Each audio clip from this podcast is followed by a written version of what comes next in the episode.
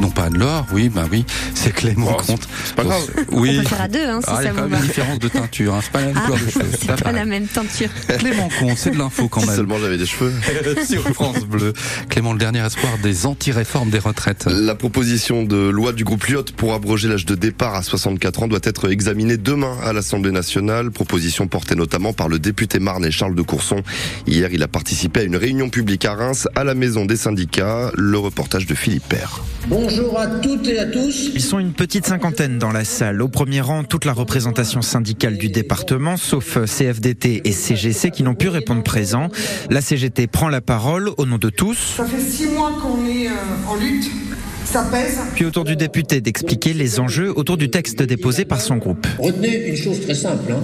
Euh, La minorité présidentielle continue avec le gouvernement à faire tout pour qu'il n'y ait pas de vote. Voilà, pas plus compliqué que ça. S'ensuit un jeu de questions-réponses très riche sur les retraites bien sûr, mais aussi la question des salaires, du maintien de l'ordre et le sentiment euh, très fort d'un déni de démocratie. Je m'appelle Alexandre, je suis du collectif euh, Les Gaulois réfractaires de Champagne-Ardenne. Au vu de tout ce contexte et de la dégradation permanente de nos droits, ma question pour vous est la suivante. Est-ce que nous sommes encore en démocratie Eh ben, on est dans une démocratie restreinte.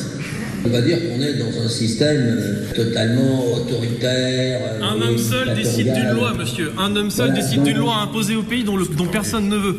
Je fais partie d'un groupe central, si vous voulez. hein. Et, et donc, c'est pour ça que notre groupe Lyot, c'est celui qui a la plus de facilité à coaliser euh, les différentes oppositions pour dire ça suffit. Ça suffit. Fin du dialogue après euh, plus d'une heure et quart sous quelques applaudissements et des syndicats reconnaissants, d'autant plus que le député est le seul à avoir répondu favorablement à leur demande.